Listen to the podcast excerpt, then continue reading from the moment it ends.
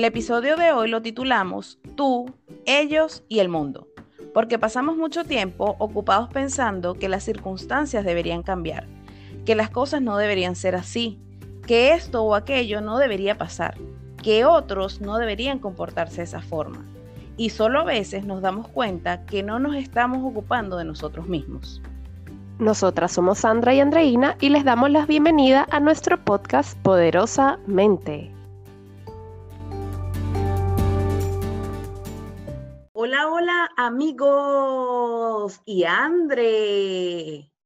Hola, hola, bienvenidos a otro episodio, específicamente el episodio número 8 de nuestro podcast Poderosamente.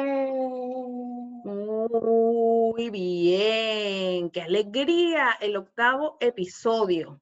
Y hoy les traemos un tema que es súper interesante.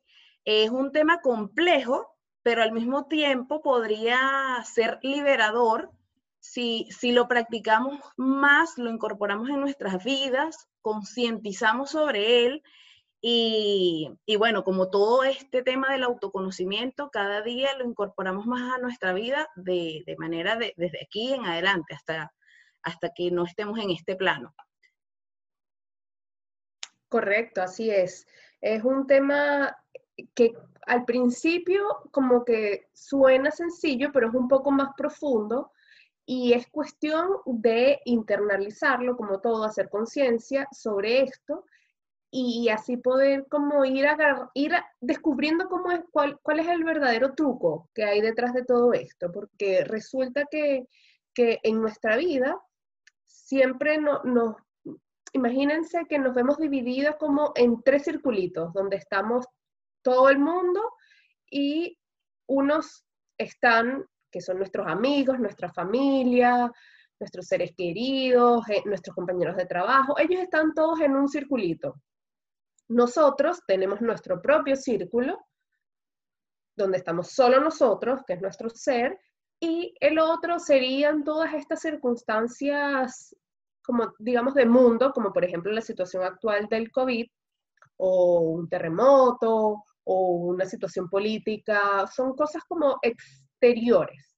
O una enfermedad también. O una enfermedad, correcto. Son estas cosas todas como exteriores. Es como la realidad de lo que sucede en, el mundo. ¿Ok? Y es muy importante que, que, lo veamos, por eso les decía que se imaginaran estos circulitos, porque es muy importante que los veamos bien divididos, porque allí es donde está y donde radica la diferencia de, del tema que queremos tratar el día de hoy, que son los, los ámbitos en los que nos encontramos cada uno de nosotros y de nuestros seres queridos y del mundo, el universo, como ustedes lo quieran ver.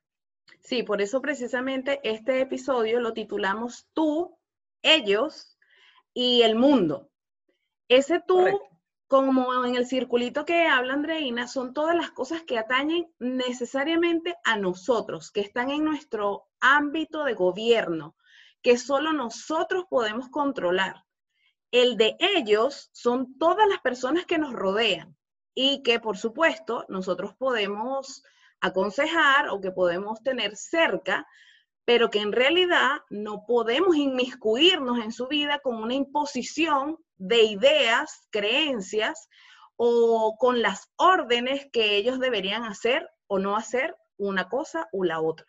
Y finalmente, que es como el globo más amplio, sería el mundo, que son todas las circunstancias que nos rodean y que no están ni en manos nuestras como seres individuales, ni en manos de los otros, porque son hechos propios de la naturaleza o algunos lo pudiesen llamar los hechos de Dios, si, si quieren enfocarse como en esa creencia. en el estudio del autoconocimiento, y como lo hemos dicho en muchos episodios anteriores, las herramientas están en nosotros. Claro, desde afuera vamos a poder conseguir apoyo como libros, cursos, eh, conversaciones con amigos. Muchísimas de este tipo de herramientas eh, están desde, desde afuera.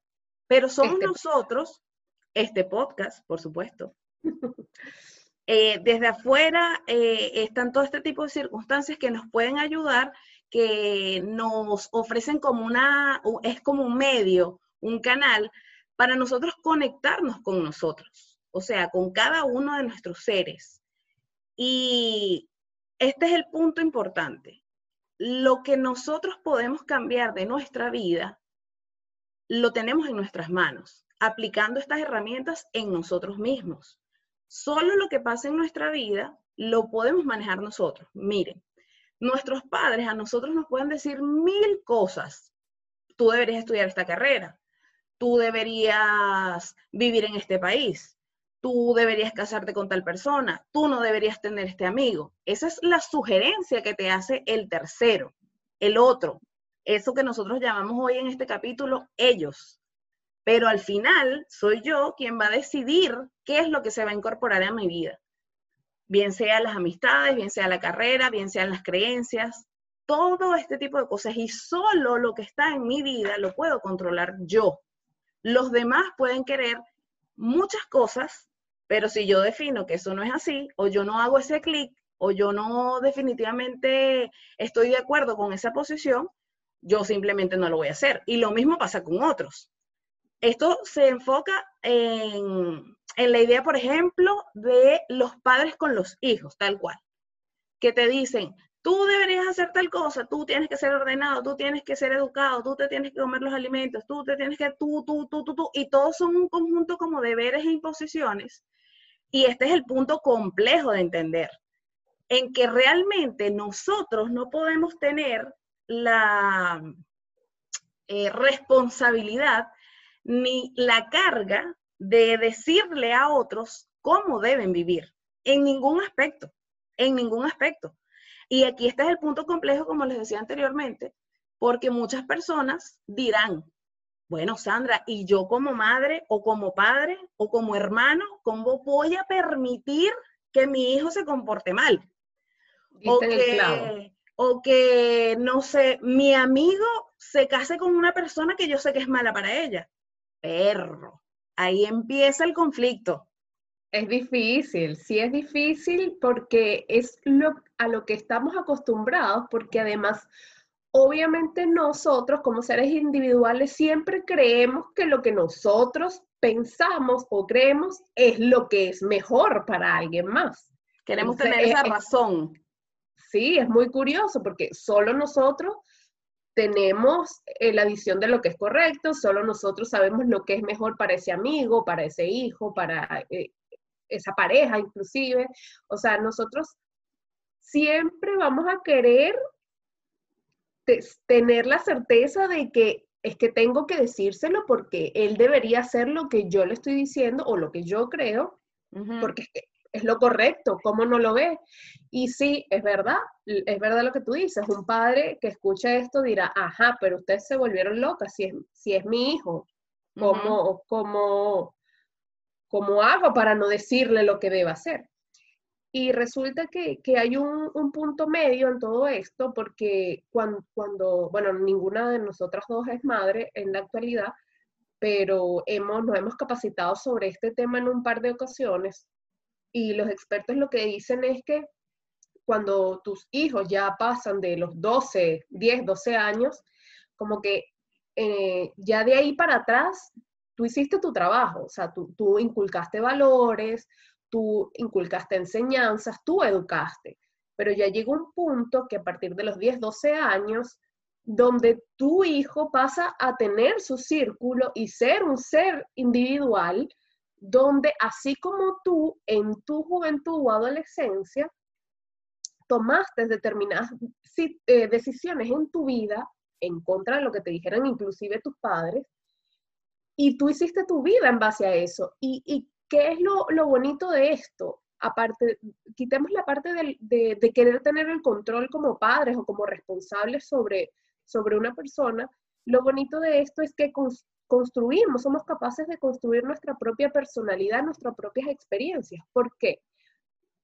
Eh, ¿Qué pasa si nosotros nunca hubiésemos tenido ese primer guayao de una, de una separación, de una relación amorosa. Guayao es igual a despecho amoroso, para, para los que no entienden la expresión. Yo te, iba a preguntar qué era eso a guayao.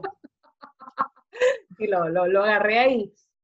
Para aquellos no, que no han pasado por esa primera decepción amorosa. Imagínense quién, quiénes son ustedes ahora con esa situación, porque ¿qué hubiese pasado si le hubiesen hecho caso al quién sabe quién te aconseja? No, no, no te vayas con esa persona, porque es que esa persona es mal para tu vida.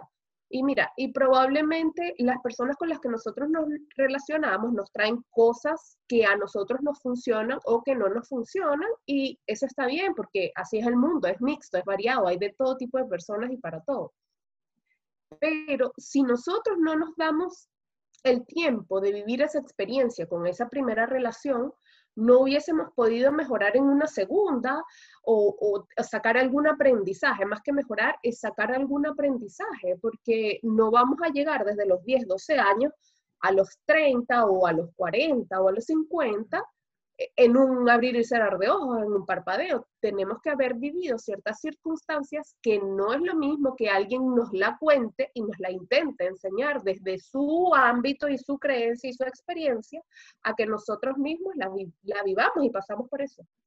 Claro, y, y, esta teoría de los ámbitos lo que intenta explicar para aquellos que, que les haga sentido esta posición, a mí, por eso es que yo digo que me parece liberadora, eh, explica la teoría de los ámbitos que nosotros como seres humanos empezamos a sufrir porque estamos viviendo demasiado en el ámbito de otros, porque vemos cómo los demás deberían vivir y ellos a su vez cómo nosotros deberíamos vivir, entonces nunca nos estamos ocupando de nuestro ser como tal.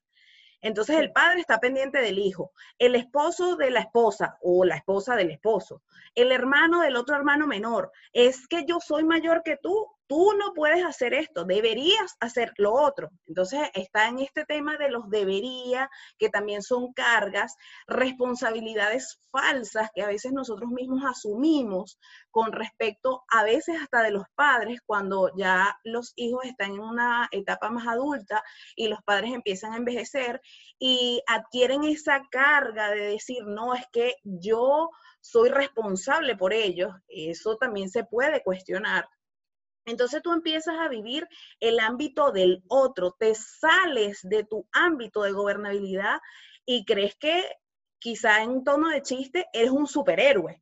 Entonces todo tiene que cambiar. Es que si los demás hicieran esto, ahí sí todo funcionara bien. Es que la gente no sabe vivir, ¿vale?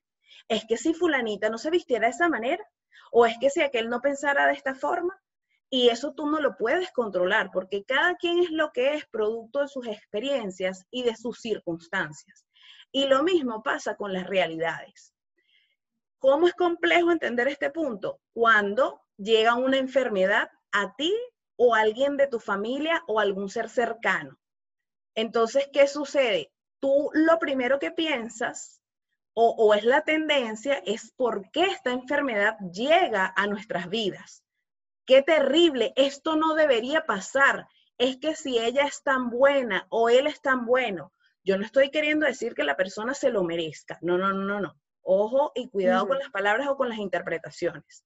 Lo que hay que entender es que las circunstancias que lleguen a tu vida están ocurriendo por algún motivo.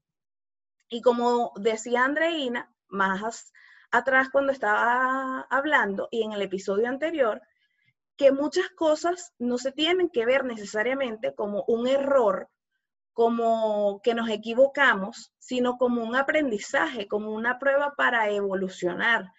Y las personas que hablan desde el autoconocimiento y con más estudios y teorías al respecto, demuestran y han manifestado que aquellos que pasan por esas circunstancias complejas como enfermedades, pueden salir muchas veces transformados desde el punto de vista emocional y espiritual, porque asumieron y aceptaron esa realidad. Porque ¿qué es lo que sucede? Cuando una enfermedad llega, sí, es doloroso, sí, te tambalea el mundo, sí, eh, te quiebra, te desestabiliza emocionalmente. Todas esas circunstancias pasan.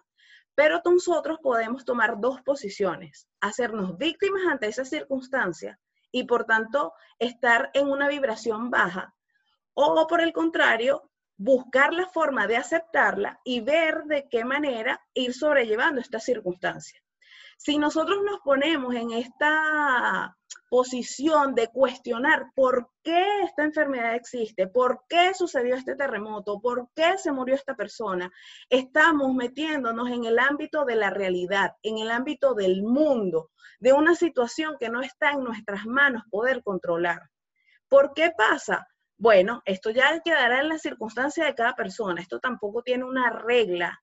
Cada cosa que nos suceda a nosotros tenemos que hacer el filtro del autoconocimiento y ver bueno, ¿quién soy yo ante esta situación? Andreina comentaba en unos episodios pasados de una modelo colombiana que se llama Daniela Álvarez. Y es impresionante esa historia, de verdad. Si no han tenido la oportunidad de verla, los invito y que nos hagan comentarios qué opinan sobre ese caso de esta modelo que le amputaron una pierna y la actitud que tiene. Fíjense, aquí volvemos entonces a lo mismo.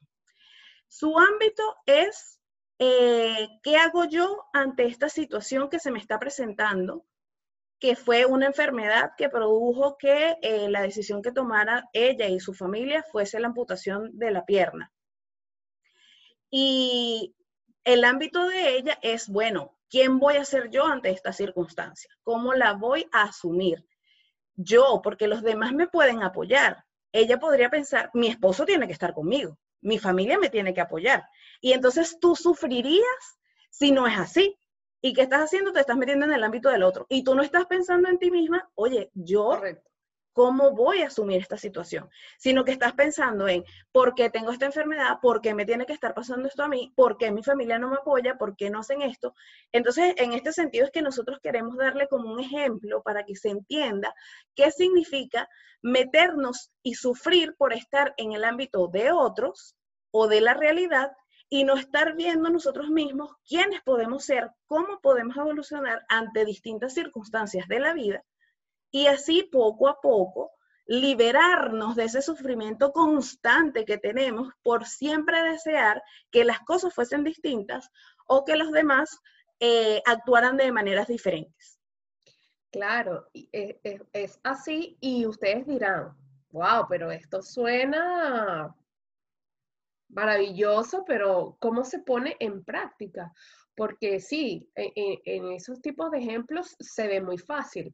El, detalle está en identificarlo en nuestro día a día y ver qué tanto, ese es el ejercicio. Hagan ese ejercicio y coméntenos, coméntenos en, nuestro Instagram o en nuestro correo, al final les, recordaremos los datos.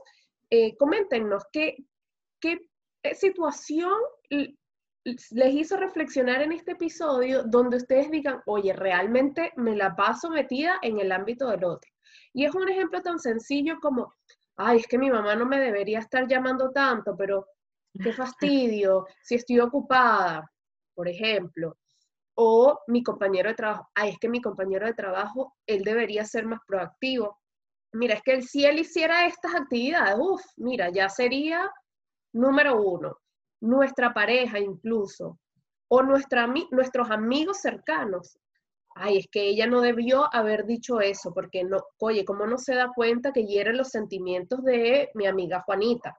Entonces, son un montón de deberías que generan expectativas en nosotros sobre cómo los demás deberían actuar.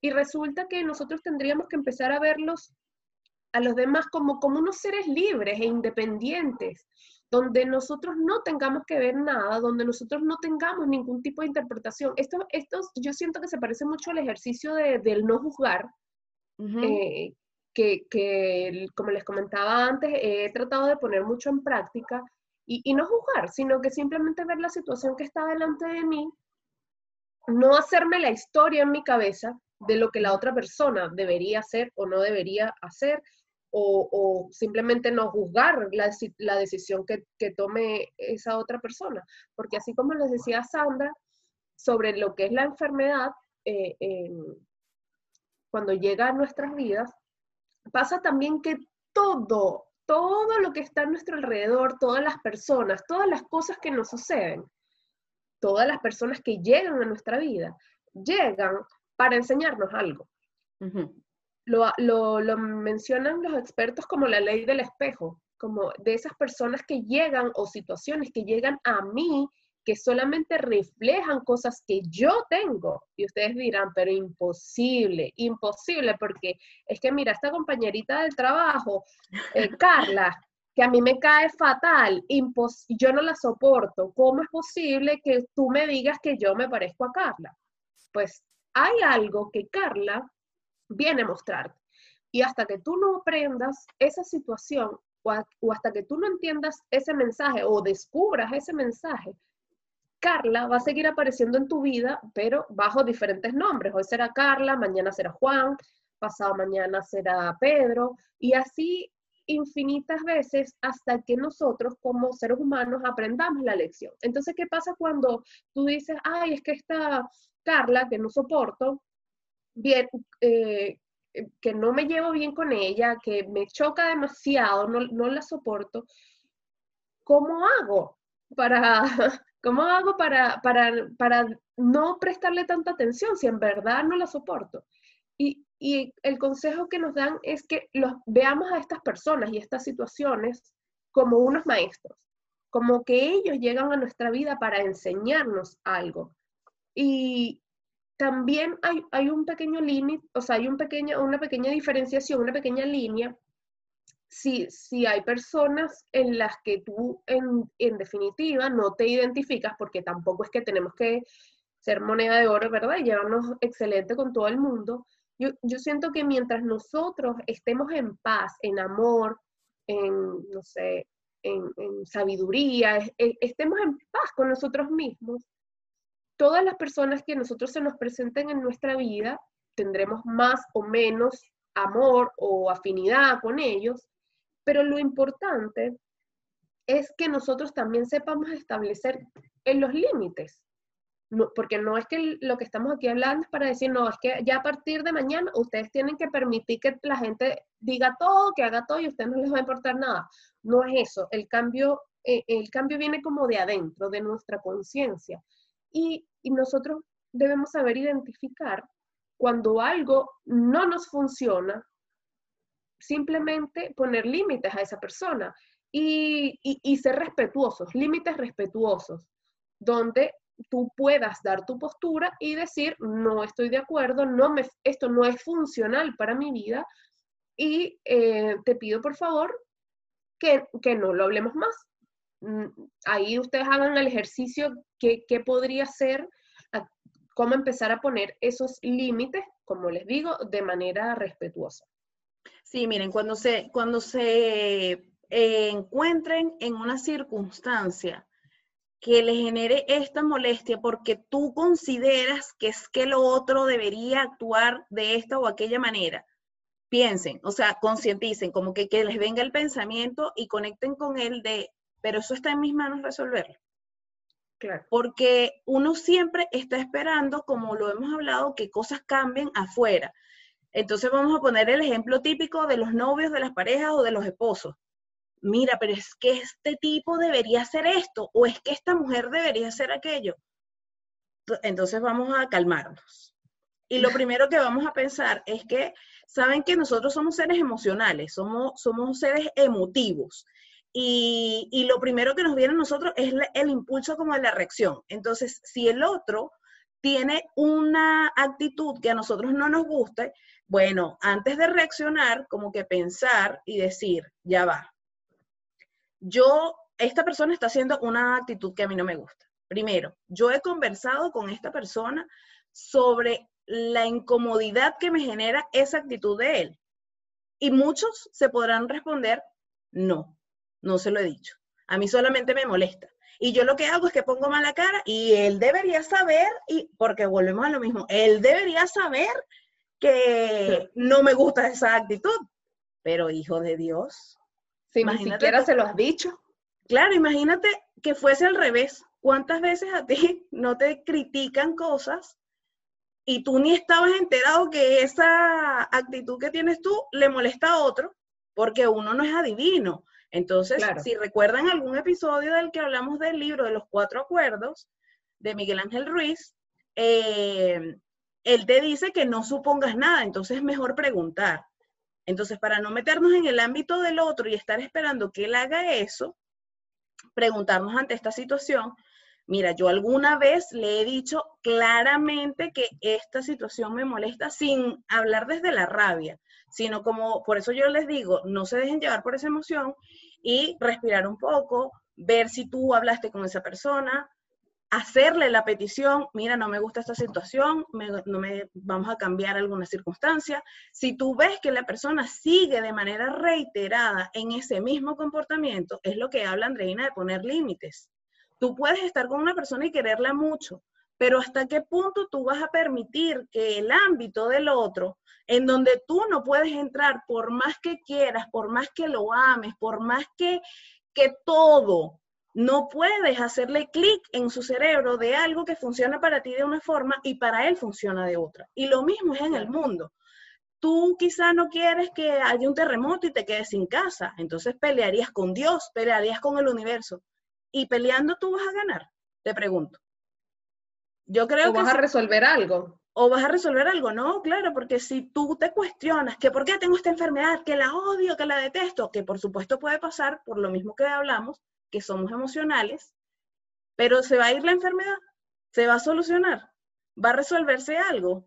Lo mismo, si tu pareja, tu hermano, tu hijo, tu padre tiene comportamientos que a ti no te agradan, tú por pelear con ellos los van a dejar de tener, en realidad.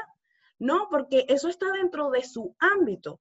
Tú puedes dar un consejo, tú puedes dar una opinión que va a ser desde tu interpretación, pero tú tienes que tener la conciencia y la claridad de que tú puedes dar ese aporte, pero la persona te puede decir que no. Entonces no lo puedes tomar personal y no lo puedes tomar como que esa persona no te quiere, porque lo que está sucediendo es que en, el, en su mente, en su cerebro, en su experiencia, en su manera de evolucionar, tienen que pasarle circunstancias para que puedan hacer esos clics y los procesos de cada uno son distintos y eso lo tenemos que entender.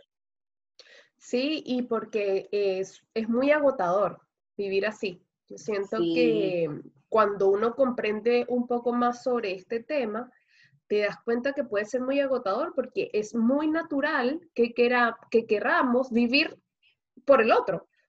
¿Sabes? Como quererlo aconsejar o querer eh, decirle lo que tienen que hacer o lo que debería hacer. Y, eso es muy agotador. E, eso yo creo que nos desgasta mucha de, de esa energía que nosotros tenemos y la invitación es esa, la invitación es a no desgastar esa energía que tenemos en otros o en otras cosas que no podemos controlar, porque como dice Sandra, ni que, ni que podamos meternos en la cabeza de la otra persona y hacerle un cambio de switch, o sea, no, eso, no, no se puede, ¿cierto? Entonces, eh, vivir desgastando la energía, tratando de hacer esto, eh, es muy agotador. Y por eso es que traten de visualizar ese tema de los ámbitos como círculos bien separados, bien separados. Y ustedes dirán, no, pero es que, ¿cómo voy a separar el ámbito de mi esposo si vivimos juntos y estamos tan cerca o de mi esposa? O sea, y ella debería hacerlo. ella debería ser una buena madre, porque dígame cuando nos da por juzgar que él debería ser bueno o debería ser malo. O sea, eh, es muy es muy agotador, porque cada uno vive o, o actúa de acuerdo a lo que él considere mejor. Porque en general la gente no anda por la vida actuando, en general digo, no anda por la vida actuando, es que yo, mira, yo hoy le voy a enmutecer el micrófono a Sandra para que cuando ella intente hablar en el podcast no se le escuche y yo ser la protagonista. Con razón. Ahora lo entendí todo. Con razón no se escuchaba. Sí, es así eso. Entonces probablemente yo cometí un error y no conecté bien el audio y bueno, la pobre quedó sin escuchar. Pero fíjense la diferencia de, de estar en la posición de que, ah, es que ella seguro lo hizo porque es que no, o sea, son cosas que pasan. Y así la gente haga las cosas con maldad no es nuestra responsabilidad ser el justiciero. O sea, no está en nuestras manos hacer justicia. No está en nuestras manos solucionar todo y, y, tener el control de todo. Entonces, cuando ya uno empieza a soltar ese control y empezar a desligar esos ámbitos, podemos ver incluso a los demás como unos seres, simplemente como unos seres libres, con vida, que, tienen la capacidad de tomar sus decisiones, que se van a equivocar, que probablemente las decisiones que tomen a lo mejor no son las que más, más que yo considero, además que yo considero más adecuadas para mí, sino que simplemente son las decisiones que toma cada uno.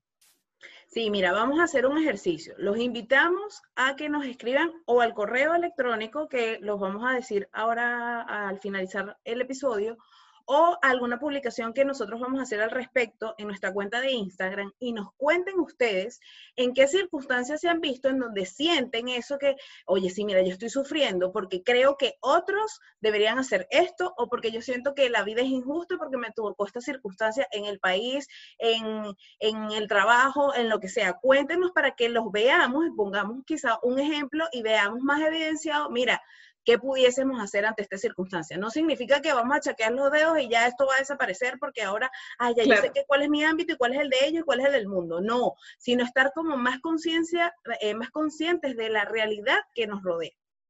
Claro, y entendiendo que esto puede generar muchas dudas, muchas dudas, porque yo sé que hay muchos ejemplos personales, así como, ay, pero es que, ¿cómo tú me vas a decir si yo vivo en en mi casa vive mi hermana y yo veo que ella le da a su hijo, le da pura chuchería o golosinas mm, a, mi sobrino. Entonces, ¿cómo es que no me, no me voy a meter? Porque es que es mi...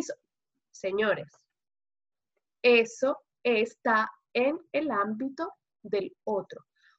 Nosotros, desde el amor y el respeto, podemos dar nuestra opinión, nuestro consejo, incluso cuando no nos los han pedido, pero de manera respetuosa, puedes decirle a tu hermana o hermano, a tu primo, al que vive contigo, y decirle, sé que no me estás pidiendo mi opinión, pero, y opinas lo que tú creas que te parezca. Si es que te nace, pero tampoco es nuestra responsabilidad eh, eh, dar dando la opinión de lo que nosotros creamos, porque no necesariamente lo que nosotros creamos es lo, lo que hace sentido para la otra persona. No, y como dice Andreina, tú, tú quizás desde el amor, desde, la, desde el respeto, desde la tolerancia y es quizás algo porque tú estás tratando de buscar el bienestar para esa persona, le das ese consejo y si el otro te responde, eso no es problema tuyo, tú dices, ok, me retiro lentamente y me recojo sin molestarte, porque tú sabes que no es tu ámbito. Tú lo que hiciste fue dar un consejo, una opinión, creyendo que para ti ese es el bienestar del otro. Pero si el otro no te lo acepta, te lo rechaza o te trata mal, ok, disculpa, no he dicho nada, me voy y no te quedes con ese resentimiento y ah, yo más nunca le digo nada a esa tipa desgraciada en general. No, vale, no. no. Exacto, puede ser o un consejo o simplemente ofrecer la ayuda, así como, oye, veo que estás muy full y, y, de repente no te da tanto tiempo de cocinar, ¿quieres que yo te ayude con esto? Y cuando tú creas que hasta ahí llegó el momento de ofrecer tu ayuda, poner límites y decir a tu prima, hermana, hermano, lo que sea, decir, ¿sabes qué? Me encantó haberte ayudado, pero hacer, hacer el almuerzo a mi sobrino, por ponerles un ejemplo, pero ya este, no, no puedo seguir haciéndolo y entrar a poner límites de manera amorosa y responsable, porque si no, después, como dice Sandra, vamos a estar, ah, pero es que este me tiene cocinándole el almuerzo ahora al muchachito todos los días, y es que hasta cuándo. y uno termina contándose una novela y resulta que eh, tú mismo eres el que no has, no has puesto los límites. Sí, sí, sí, sí, sí. Suena gracioso, pero... pero... me gustó, me gustó. Eso que pues, lo voy a pensar. Sí, eh, no, pero total, tienes mucha razón. Es verdad. Sí, así que, bueno, no nos queda más a invitarlos que a que nos escriban en, nuestras, en nuestro Instagram o en nuestro correo para que podamos ir incorporando nuevas temáticas o nuevas dudas en los siguientes episodios que estamos seguros que les ha, les ha ido encantando, así que contamos con ustedes para ir evolucionando juntos en este programa. Sí, nuestra cuenta de Instagram, arroba poderosamente piso conectadas. De nuevo. Estamos conectadísimas. Estamos conectadas. Nuestra cuenta de Instagram, arroba poderosamente piso conectadas. Nuestro correo electrónico, poderosamente podcast, arroba gmail.com. Y les recordamos que todos los días lunes se pueden eh, a nosotras en estos maravillosos episodios donde reflexionamos sobre distintos aspectos de la vida y buscamos que cada día más nos podamos sentir felices, en paz con nuestras circunstancias y poco a poco ir evolucionando.